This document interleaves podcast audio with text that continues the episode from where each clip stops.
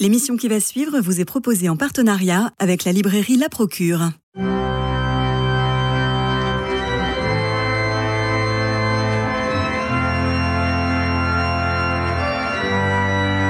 Culture Club, une émission produite par Radio Notre-Dame et diffusée également par RCF. Christophe Maury. François d'Assise, le chevalier sans armure, est une biographie romancée ou un roman biographique, c'est selon que vous signez Luc Adrien. Bonjour. Bonjour. Avec Jean-François Rode, on tenait absolument à vous recevoir. C'est la vie du Poverello que vous nous retracez dans un langage et une optique très contemporaine. On est au cinéma, il y a des plans séquences, de l'humour, de l'amusement, parfois un peu de cabotinage, mais ça fait pas de mal pour raconter une histoire et pour d'abord raconter. Alors pourquoi vous êtes-vous attelé à un tel travail? Car des biographies sur François d'Assise sont pléthores et les études à son sujet sont parfois pointues. Euh, Christophe, je n'ai pas raconté de façon romancée, mais romanesque. C'est-à-dire que la vie de François d'Assise est un véritable roman et euh, un biographe est, scotché devant cette euh, vie qui, dont le, le, palpitant, c'est plein de rebondissements et ça montre que quand on essaye de suivre les, les voies du Seigneur, eh bien, on ne s'ennuie pas un instant. Et comme le disait Bernanos, la sainteté est une aventure et c'est même la seule aventure. Et François d'Assise le le montre euh, de façon euh, radicale. radicale. Alors, il est né en 1182, il est mort en 1226, précisément le 3 octobre. Il est né Giovanni di Pietro Bernardone, rebaptisé Francesco, car son père avait fait de belles affaires en France. L'homme va vivre dans une radicalité aussi surprenante que rassemblante, Jean-François Roth. C'est ça qui vous a marqué? Ah ben, je, voudrais dire à, tous les auditeurs que surtout, ils ne craignent pas de lire une vie de saint ennuyeuse. Euh, j'allais dire, euh, conformiste, euh, bien, bien pensante. elle est bien pensante, bien évidemment, mais elle est surtout extrêmement vive, extrêmement, euh, comment dire, oui, vivante, si bien que on, rentre tout de suite dans le dans la suite du personnage et on le quitte pas. et c'est vraiment passionnant. C'est bravo d'avoir fait, Monsieur Adrien, bravo d'avoir fait une biographie aussi aussi intéressante, aussi passionnante que je crois beaucoup euh, auraient, devraient lire, enfin auraient envie de lire s'ils savaient que c'était aussi intéressant. Alors, on va pas lui, va pas le fleurir de compliments, Luc Adrien. Je vous propose de, au lieu de raconter la vie de, François de, François d'Assise euh, dans notre, émission aujourd'hui, je propose de, de parler de quelques personnages de quelques personnages qui sont fondamentaux dans la vie de Saint François d'Assise. Le premier personnage qui pour moi est euh, très marquant, c'est le crucifix de Saint Damien, un vrai personnage d'une intensité absolue, non pas le crucifix de Don Camillo qui parle, quoique, mais cette belle icône que vous décrivez, je vous cite, euh, Luc Adrien, les grands yeux de Jésus pénètrent le garçon jusqu'à l'âme et lui transmettent par un flux mystérieux ses sentiments mêmes, la souffrance horrible qu'il traverse sur la croix, sa douleur de voir tant d'hommes et de femmes s'égarer et se perdre, sa sérénité joyeuse parce qu'il a vaincu le monde et son prince noir. Et ce combat-là, François veut aussi le mener à ses côtés, suivre le chevalier Christ dans sa croisade contre Satan et ses légions ténébreuses. Voilà qui est plus exaltant que de devenir commerçant. Et plus loin, le Christ est désormais plongé dans la pénombre, mais ses grands yeux le regardent toujours. Il semble lui dire, rien qu'à lui seul, reviens mon enfant, reviens me voir quand il sera temps. J'aurai une mission pour toi, une croisade d'un genre très spécial. N'aie pas peur, je serai avec toi. D'ici là, sache que je ne cesserai jamais de te tenir sous mon regard, ainsi que sous la protection de mes bras. Quant à toi, quand tu ne me reverras plus, regarde-moi encore et toujours. C'est très important ce Christ de, Saint-Damien, Luc Adrien. C'est le fil rouge, je crois, de, la vie de François d'Assise. Mmh. Et ce qui est de plus important, je crois, c'est le regard de, ce Christ, qui est, c'est une icône, hein. donc son regard paraît inexpressif. Mais euh, euh, à travers cette, cette peinture euh, qu'on dit d'origine byzantine, syro-byzantine, François voit les yeux même du Christ. Et ce regard du Christ, comme les apôtres, comme les premiers apôtres qui ont tout laissé, leur barque, leur, leur, famille pour suivre le Christ, le regard du Christ, on ne résiste pas au, regard de, Jésus. Et François ne résiste pas à ce regard et va le suivre jusqu'à jusqu'à la mort et, jusqu'au Golgotha. Et ce, ce, crucifix est fondamental parce qu'il n'est pas du tout doloriste, il est rassembleur. Il a les bras écartés avec des tas de gens sous ses bras. Et puis tout en haut, vous le dites un peu plus loin, vous le, vous le rappelez, c'est je crois Sainte-Claire qui le remarque, tout en haut, il y a le Christ qui monte à Dieu et euh, qui s'échappe comme ça, et c'est peut-être l'Esprit Saint, et on a très discrètement le doigt de Dieu euh, tout, en haut, tout, en haut du crucifix. Euh, donc c'est un Christ très signifiant. Vous avez remarqué, euh, Christophe, que tous les personnages qui sont au pied de- du crucifié, dont les bourreaux Oui. également de, de la passion du, du Christ, sont des personnages qui sourient. Mm. Parce que ce sont des personnages sauvés. En fait, c'est une icône Rédemptrice. de- rédemptrice, c'est une icône, et, et ce, ce Christ qui s'échappe euh, euh, au sommet du, du sommet, qui s'échappe Oui. pour rejoindre les gens, pour, pour, pour rejoindre la cour céleste, est un Christ qui rit, et Mm. toute la cour céleste rit. C'est-à-dire que François va méditer pendant toute sa vie la passion du Christ, et Dieu sait le nombre de pénitences qu'il va s'infliger pour Oula. ça, mais il est, il, il est sûr de, de la victoire euh, finale, de- du salut apporté par le Sauveur qu'on vient de, célébrer un, à c'est un Noël. crucifix de la joie. C'est un crucifix de la joie. C'est quand même formidable. Alors, ensuite, il y a, il y a les parents. Sa mère Pica est française de Provence et son père à pied, riche et considéré. François est l'aîné d'une famille de sept enfants. Naturellement, ils éduquent le rejeton dans l'idée qu'il sera leur héritier, comme ça se faisait. Et le volte-face du jeune homme est parfois, ils sont di- parfois difficiles à vivre. Un jour, François vole son père et puis ça passe devant le tribunal ecclésiastique présidé par Monseigneur Guido.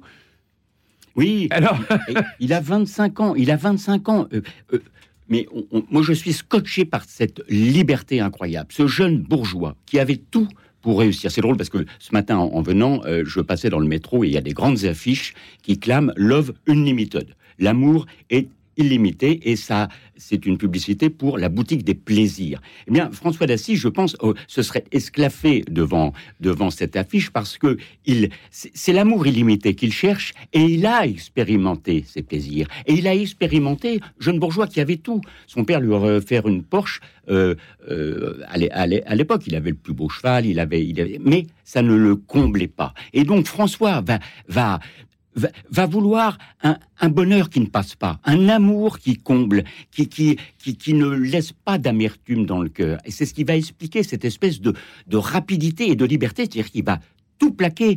Et vous évoquiez Dame Pica, je suis sûr que ça lui déchire le cœur de, de quitter Assise pour, pour une aventure dont il ne sait rien, mais il se laisse guider. Et son père, son père qu'il aime, Pietro, il aime, mais il, il a vu l'argent euh, faire son œuvre de, de, de, Bah, de Pietro, il- voracité dans, dans le cœur de son père. Il a vu son père devenir dur, impitoyable. Il, il- et il sait que François, que, que l'argent ne, euh, euh, ne fait pas le bonheur. Et donc, il, il ne veut plus en entendre parler. Alors, il y a les premiers disciples, Bernard, Pierre et Égide.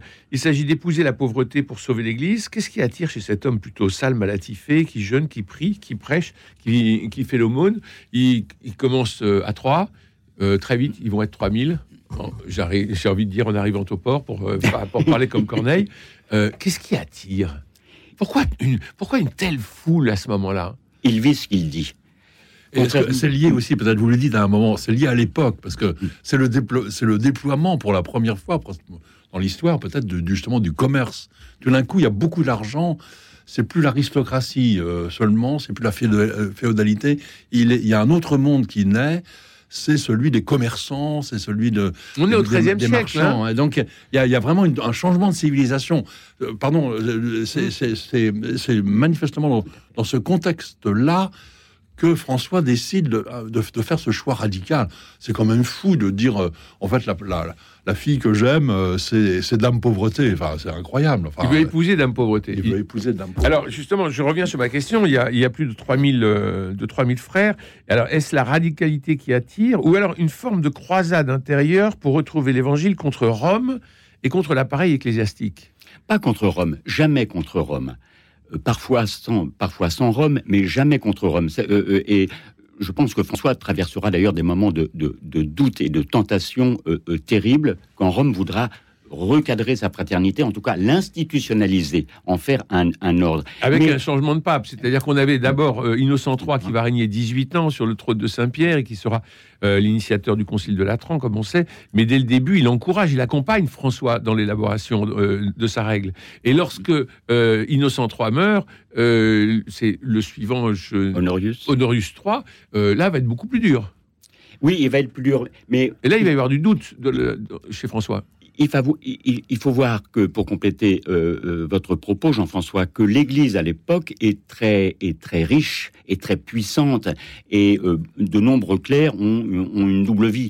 Et François, en, ra- en ramenant à l'essentiel de l'Évangile, est un peu un un réveil chrétien à son, à son époque. Et c'est ce qui va fasciner, je pense, beaucoup de chrétiens qui sont tentés par les hérésies. Le peuple ne, ne, ne, comprend pas l'Église. Les clercs sont sur, des trônes ou, ou, dans des cloaques. Et François dit non, l'Évangile, ça n'est pas ça. Et donc il rappelle à l'Église euh, le, trésor de l'Évangile et aussi sa radicalité. Il est peut-être dans le monde, mais il n'est pas du monde. Alors, autre personnage fondamental de cette vie, c'est le diable, c'est Satan. Alors, on commence d'abord par euh, les difficultés de François avec la chasteté. Je vous, cite Lorsque la chair le tourmente, le pénitent n'hésite pas à se plonger dans l'eau glacée des torrents ou à se rouler dans les orties. On vient de le voir dans le chapitre précédent. Il mettra des années à domestiquer son corps, qu'il surnommera frère Anne, car sa chair renacle autant à lui obéir qu'un baudet à son muletier. Vers la fin de sa vie, lorsque des gens admiratifs le qualifieront d'Il Santo, L'ascète protestera Ne me canonisez pas trop vite, je suis encore capable de faire des fils et des filles.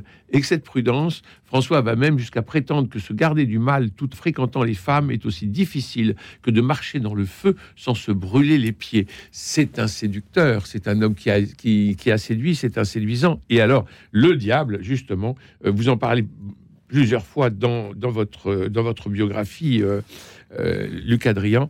Et euh, j'aimerais lire euh, juste quelques lignes parce qu'elles sont très importantes pour comprendre. François sourit jaune lorsque des frères inquiets viennent lui confier leurs suspicions.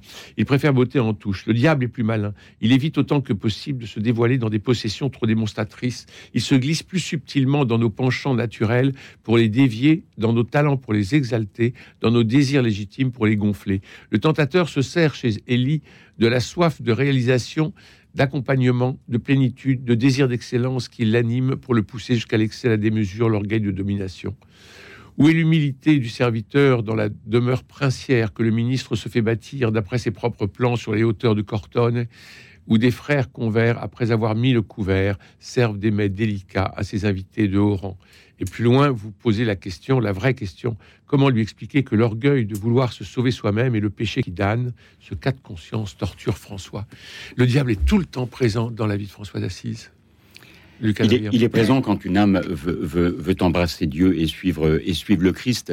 Euh, l'adversaire, donc le, Lucifer, l'ange de, à qui a été donné, confié la lumière et qui a refusé l'incarnation, qui a refusé l'humilité de Dieu euh, euh, s'incarnant pour sauver les hommes. Mm. François est fasciné par l'humilité de Dieu, ce, créateur qu'il admire dans la nature et qui se fait euh, qui se fait chair, qui se fait petit enfant, qui va devenir homme et, qui va vivre cette, cette passion pour nous sauver et qui, et qui va prolonger cette présence à travers le mystère eucharistique et qui fascine François, eh bien, ça, le diable ne tolère pas l'incarnation. Et donc, quand une âme veut embrasser, veut suivre le Christ, il va tout faire de façon extrêmement euh, subtile pour l'en détourner. Et le piège, le piège de, l'ange d'orgueil, eh bien, c'est justement l'orgueil, c'est-à-dire, et c'est là que euh, euh, François va avoir à combattre avec des combats spirituels terribles, c'est d'accepter de se déposséder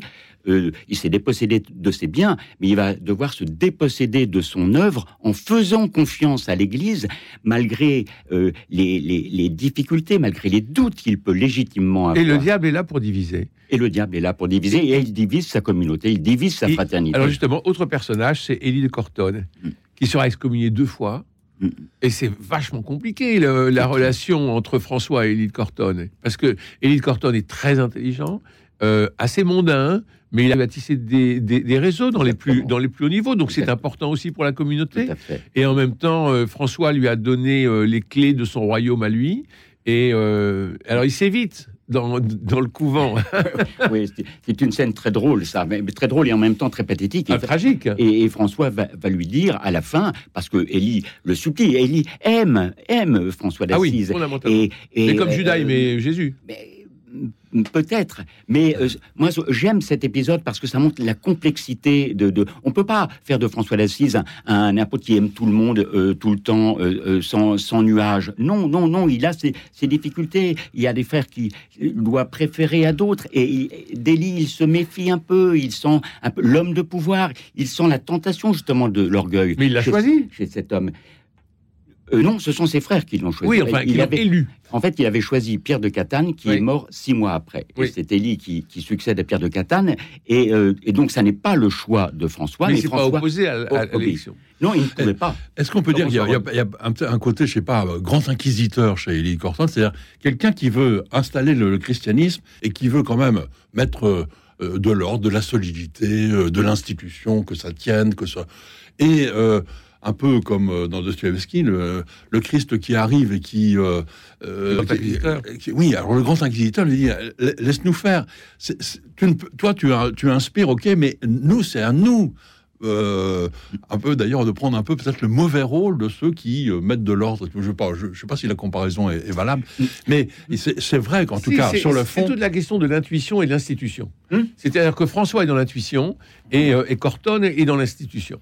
Et, Bon. et François a le charisme du fondateur, mais il n'a pas celui de l'administrateur. Oui. Et il le reconnaît, et donc c'est à la- à l'Église de l'administrer, mais ça passe par des hommes, et on, on- on le sait bien que, que là où il y a de l'homme, il y a de l'hommerie. Et, euh, et euh, Élie de Corton a ses propres tentations, et ses... euh, alors ça vraiment ça a été quand même une, une crise formidable. Enfin, que Éloi Leclerc que vous, vous faites allusion, à Sagesse d'un pauvre raconte cette, cette épreuve extraordinaire de, de, de François qui voit son œuvre lui échapper et, et- et- et frôler le désespoir. Enfin. Et il craint, et il craint que l'ADN de, de, de sa, de, je vais dire, de sa fraternité Oui. soit dévoyé par l'Église même. Et c'est Voilà. là qu'il traverse des, des, des doutes. Et c'est là où c'est une nouvelle croisade, une croisade intérieure. Voilà.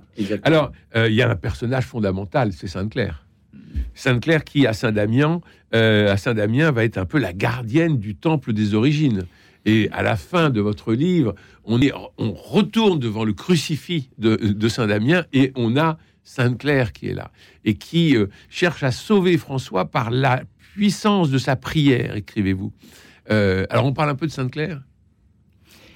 Oui, très, très volontiers. D'abord, euh, cette, cette, cette fuite euh, éperdue de sa famille, elle a aussi, euh, euh, c'est une folle amoureuse. Enfin, c'est une folle, elle n'est pas folle, mais c'est une amoureuse folle. C'est-à-dire que son amour pour le Christ est, est, est tellement intense qu'elle va prendre la fuite de sa propre famille. Là aussi, quel exemple de liberté intérieure. Elle se C'est-à-dire, coupe les cheveux toute seule. Et quand Non, ses parents viennent la chercher, elle enlève son voile pour montrer qu'elle a les cheveux courts et que maintenant elle s'est donnée à Dieu. Et, et l'oncle Montaldo qui va, qui va euh, entraîner des hommes d'armes pour essayer d'aller la prendre, parce que non seulement Claire euh, s'enfuit, mais, Mais la elle est suivie par sa petite sœur, et puis par la cousine, et puis, et puis, et puis tout le monde y va. Donc c'est une vér- véritable hémorragie dans C'est la famille euh, Martin. et,